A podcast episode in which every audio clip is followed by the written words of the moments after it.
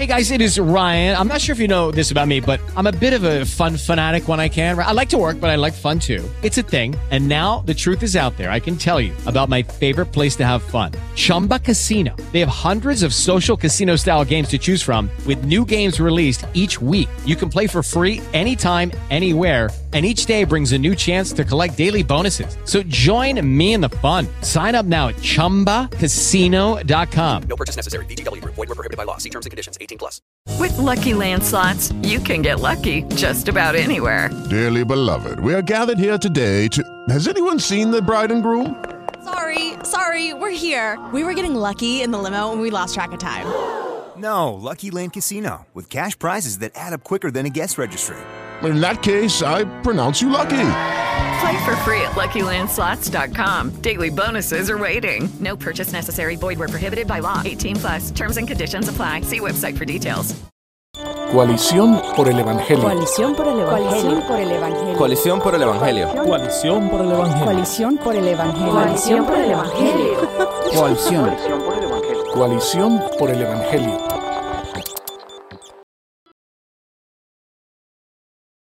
Después de Génesis 3, eh, luego de la caída, nosotros tenemos que vernos luchando con diferentes situaciones, luchando con situaciones relacionadas a nuestras emociones, luchando con situaciones de pecado.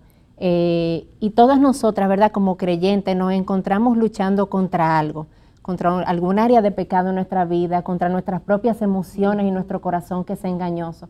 Y una de las áreas con las que algunas mujeres tienen que frecuentemente luchar es contra el desánimo. Y a veces más de la cantidad de mujeres que nosotras nos imaginamos se encuentran en ese estado, se encuentran en ese lugar de lucha. Entonces, cuando nosotros estamos hablando de desánimo, ¿de qué estamos hablando? Janine, ¿qué tú pudieras decirnos qué es el desánimo? El desánimo es una falta de esperanza, es una falta de propósito en la vida, es como, como estar en un vacío, no encontrar nada ni nadie que satisfaga lo interior, lo más profundo de tu ser. Eso, eso es desánimo, es estar en, medio de la nada. Así yo veo el desánimo. Liliana, tú pudieras... Eh, yo creo que una de las partes importantes del desánimo, como lo hacía Janine, es una, un vacío que nadie puede llenar, ¿no es cierto?, en ese momento es la incredulidad también de nosotros que pasa en nuestra vida. Y como tú decías, nos pasa a todas, es en todas las áreas de clase social que podamos tener. esto no es emitido simplemente quizá para las personas de escasos recursos porque se desaniman por ciertas situaciones económicas, nada, sino que realmente suceda a cada persona, y más como tú decías, las mujeres tan emocionales que, somos, ¿no es cierto?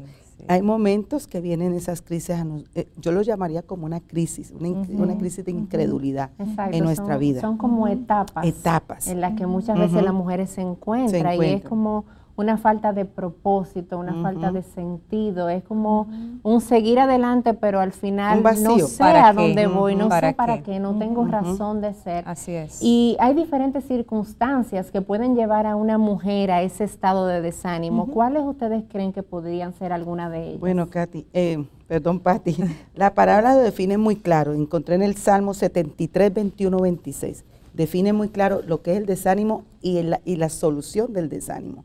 Eh, dice, entonces me di cuenta que mi corazón se llenó de amargura y yo estaba destrozado por dentro. Fui tan necio, ignorante, debo, haberte parecido un animal sin entendimiento. Sin embargo, todavía te pertenezco. Me tomas de la mano derecha me guías con tu consejo y me conduces a un destino glorioso. ¿A quién tengo en el cielo sino, a, ti?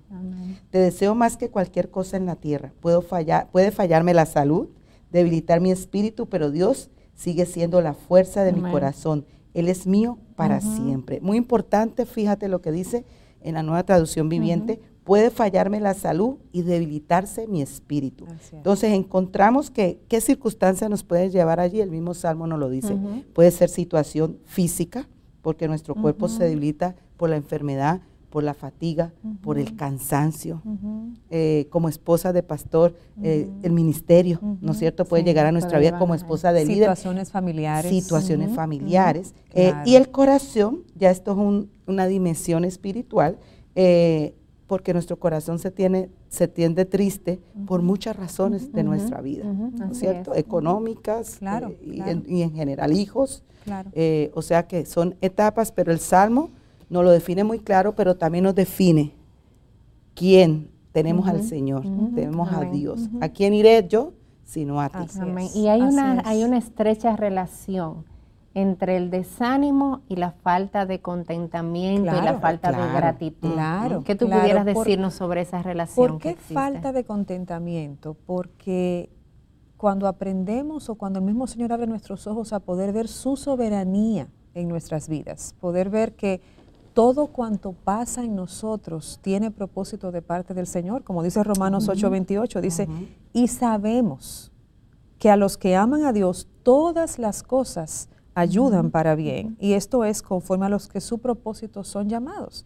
Como creyente yo debo saber, y ese saber es en mi mente y en mi corazón, que Dios está en control de mi vida. Entonces, tengo falta de contentamiento porque no estoy conforme con lo que está pasando en mi vida. Mi expectativa no ha sido cumplida Exacto. a algo en particular. O sea, tengo la, yo quería que las cosas salieran de esta manera, Pero salieron de otra salieron de otra manera y por ende entro en desánimo. ¿Pero por qué? Porque no estoy viendo a Dios en esa otra manera en que salieron las cosas. Así Entonces tengo que autopredicarme constantemente, Hablarnos a nosotras hablarnos a mismas. nosotras mismas y decir, no, es que Dios está en control.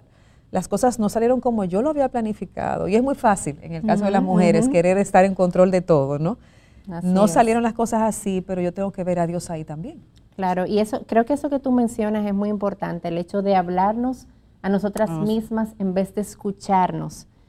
Porque muchas veces cuando nos escuchamos a nosotras mismas vamos a oír cosas que están muy, Muy apartadas de las verdades de Dios. así Y en medio del desánimo yo necesito una y otra y otra vez recordarme las verdades de la palabra. Ese es el punto, hablarte a ti misma la verdad de la palabra. Exacto, es confrontar cada claro, pensamiento a la verdad de las la escrituras. Exactamente. Y con relación a eso, ¿verdad? Ya vemos, imaginemos que hay una mujer que está ya en esta situación, una mujer que lucha con estados de desánimo y ahora mismo se encuentra ahí. ¿Qué podemos decirle a esa mujer? ¿Qué puede hacer una mujer que ya se encuentra en un estado de desánimo? Bueno, eh, eh, una de las cosas es combate esa incredulidad del desánimo con Cristo. Esa, Amén. es, es- esa es la- la primera, ¿no es cierto? Y tengo una cita, Mateo 26, 37, nos da Jesús un ejemplo eh, muy, muy extraordinario. eh, y él hizo cinco cosas. Y él llevó, se llevó a Pedro y a Zebedeo con él cuando él estaba en el Getsemaní. O sea que es muy importante, si tú estás en eso, busca, ¿no? Primeramente Cristo, lógicamente, pero luego busca tus amigos más cercanos cristianos, que puedan pasar contigo ese tiempo de desánimo, que puedas rendirle cuentas, Amén, así ¿no es cierto? Es muy importante cuando tú rindes esa cuenta a una hermana, eso te, te va a edificar porque te va a confrontar. Si esa hermana te ama y es una hermana crecida, madura espiritualmente, va a hablar con la palabra. Exacto. Entonces, en ese momento del desánimo que viene, te va a ayudar. Eh, él pidió ayuda en esta batalla espiritual. Algo muy importante, orar nosotros y pedir oración. Creo que el orgullo va muy alto en muchas circunstancias de nosotros Sí. en no pedir oración. No queremos que el otro No, me vea mal. Eso, no queremos pedir oración quizá porque tú estás enferma, quizá porque vino un desánimo de un problema matrimonial, quizá porque eh, nosotras mismas aquí, ¿no es cierto? Venimos nerviosas, lo- es normal, ¿no es cierto? Porque vamos a hablar, es cuenta al Señor, Amén. pero pidamos oración. Claro. Entonces Jesús en el Getsemaní, en Mateo eh, 26, 37, 38, eh, él dice, mi alma está destrozada, mi alma está triste, Afligida está afligida hasta la muerte. Y él sabía lo que iba a pasar, ¿no es cierto? Pero él combatió con qué? Reuniéndose con los discípulos, vengan, oren, estén conmigo, estoy triste, estoy desanimado.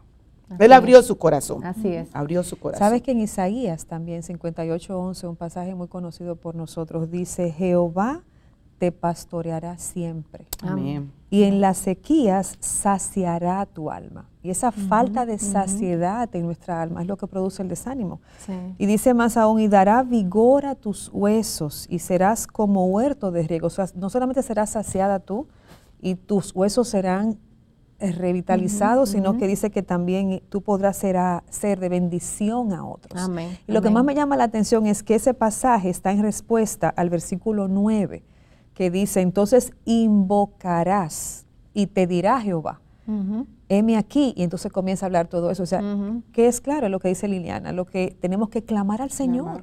En medio de esa desesperanza, en medio de ese desánimo, la fuente de mi ánimo no puedo ser yo misma. Exactamente. La fuente de mi No hay ánimo. nada que encontrar ahí. Anímate, sí, pero No, yo no, no, no. tengo cómo animarme. La fuente de mi ánimo para combatir ese desánimo tiene que ser el Señor. Así la es. única forma es clamar al Señor. Así es. Ese lo que dice el Salmo 40, Él te saca del lodo cenagoso, del pozo de la desesperación. El desánimo te lleva a un pozo de desesperación. O sea, la única manera es clamar al Señor y ahí viene la promesa de que Él nos va a pastorear Amén. siempre. Y me da mucho gozo ver como dice que en la sequía, esa sequedad que sientes en tu alma, ahí Él va a pastorear, ahí tu alma. Te va a bendecir a ti, pero también vas a ser de bendición a otros. Claro, y, recordar que el hoyo más profundo en el que nosotros pudimos haber estado, Cristo nos sacó de ahí. Así es. Y fue ese hoyo de la enemistad con Así Dios. mismo. Así Cristo es. Jesús vino y nos ha hecho aceptos delante de Dios, Así nos ha hecho eh, libres de nuestro propio pecado y nosotras necesitamos en medio del desánimo recordarnos las verdades del Evangelio una, Una y, y otra, y otra vez. Cada día. Cristo Jesús vino al mundo a salvar a los pecadores y Él me ha salvado y Él me ha hecho libre del pecado y por su obra en la cruz Amén. yo puedo salir de ahí. Pero Él es quien me saca Así y Él es. ya ha obrado de manera perfecta para que yo no tenga que estar ahí. Así es, así es.